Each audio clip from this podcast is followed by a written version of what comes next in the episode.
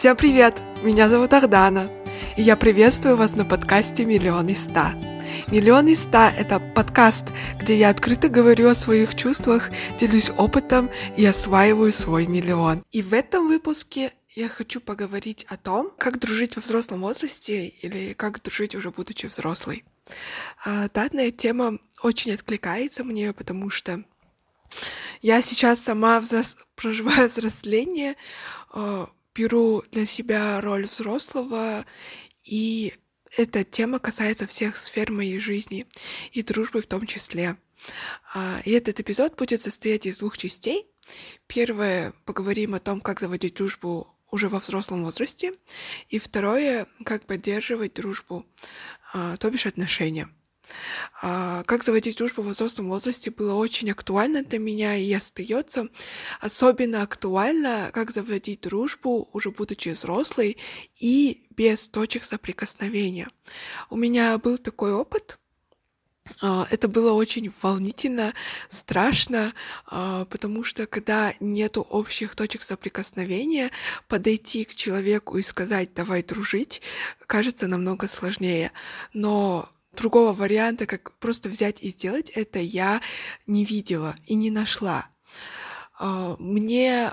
Я боялась быть отвергнутой, но этот страх был таким неочевидным для меня, и только когда я поняла, чего именно я боюсь, а боюсь я, оказывается, отвержения, тогда я поняла, что наихудший сценарий — это то, что мне откажут. И вроде глобально ничего не случится.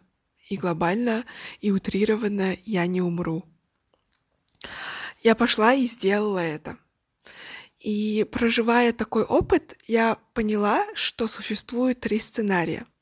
И третий оказался загадкой для меня, я его поняла совсем в конце. А в начале для меня было понятными э, два сценария. Первое, мне откажут, и это был самый худший и страшный сценарий на тот момент. И второе, это будет взаимным, и мы будем дружить.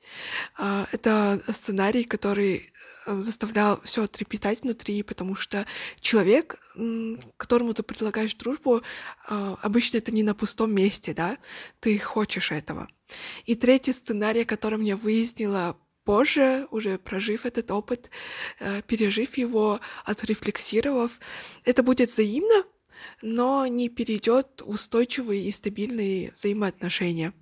Я думала, что предложив дружбу, сходить на, сходив на пару встреч, э, в какой-то степени это будет достаточно. И это было так наивно, как я понимаю это сейчас.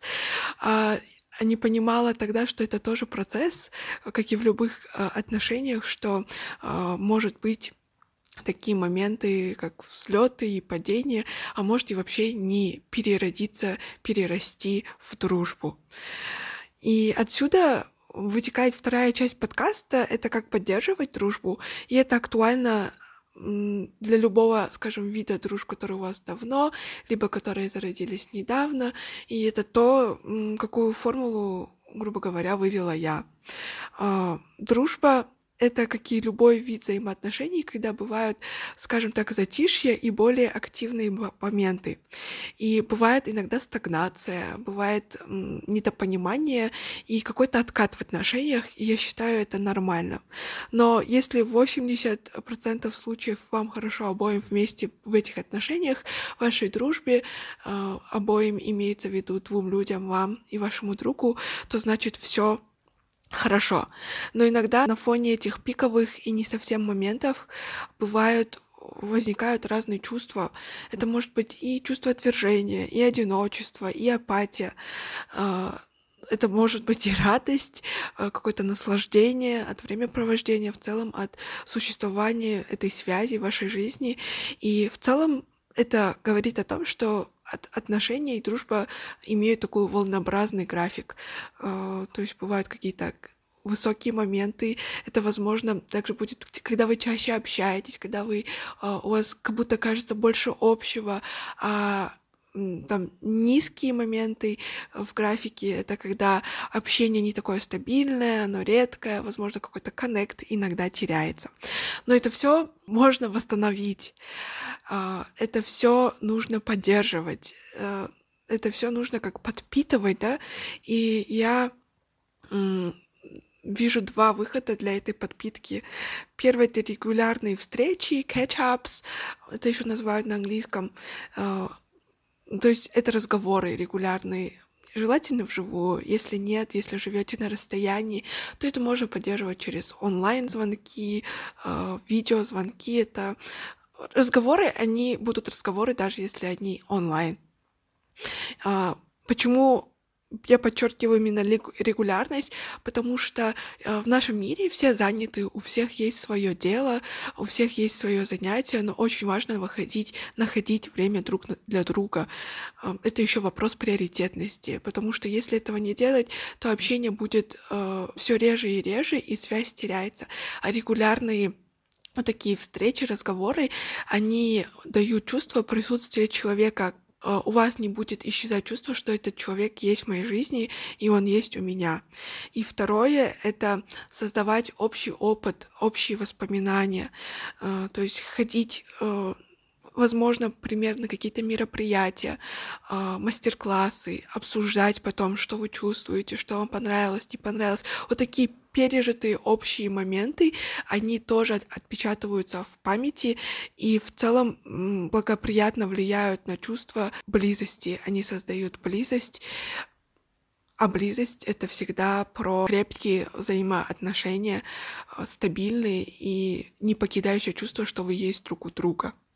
И третья неожиданная часть, которую я решила добавить в конце в этот эпизод, э, я считаю, что часть взрослой дружбы, неотъемлемая иногда, это умение отпускать и отстать от человека. На собственном опыте я хочу поговорить о друзьях детства, которых в процессе взросления мне пришлось отпустить неожиданно для себя, и даже если я изначально этого не особо и хотела.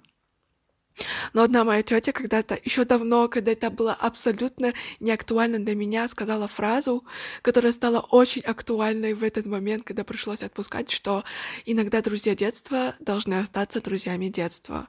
Их не нужно тащить свое настоящее и будущее. Это простая мысль, тем и прекрасно, что э, лучше оставить их там и помнить о них э, самыми лучшими воспоминаниями, не пытаясь из них сделать классными, лучшими, э, супер близкими в настоящем, когда ты уже взрослый, если это не взаимно. Если человек не хочет быть в твоем настоящем, то лучше отпустить э, и отстать. И это больно, это очень больно, когда касается чувств. Это у меня как минимум было про слезы, и мне казалось, что неужели, ну вот так, неужели, ну вот так человек может поступить? Неужели я настолько недостойна, ведь у нас много прошлого в нашем детстве, мы такими были, мы такими выросли, и неужели это все вот так закончится? Это было сопровождено все болью, но в оконцовке сейчас уже я могу сказать, что это боль освобождающая. Это боль, которую стоит пережить, поплакать, если слезы подходят, ком в горле стоит, но потом такое ощущение, как будто открывается второе дыхание и появляется место для нового в твоей жизни.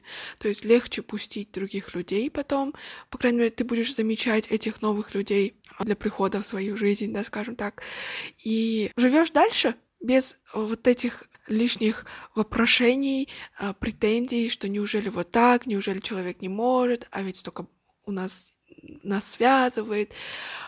Вот это все отступает с отпусканием, с отставанием, и ты живешь дальше, уже будучи взрослой и открытой для новых людей, тоже таких же взрослых, как и ты.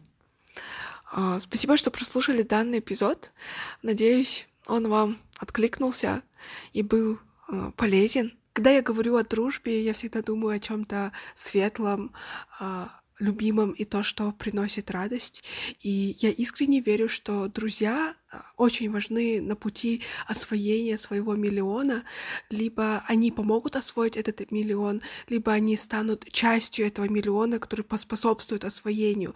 То есть они будут либо союзниками, э, которые будут с тобой рядом, а, придут вместе этот путь и станут его неотъемлемой частью, либо те, кто помогут своим присутствием, тем фактом, что они были в твоей жизни, освоить тот самый миллион, которому а, я стремлюсь, к которому я иду. А, поэтому я искренне желаю, чтобы с вами рядом были всегда ваши люди, ваши друзья, друзья, при упоминании которых, чтобы у вас все внутри трепетало, которых вы искренне любите, а, радуетесь и являетесь их друзьями тоже. До новых эпизодов. Пока!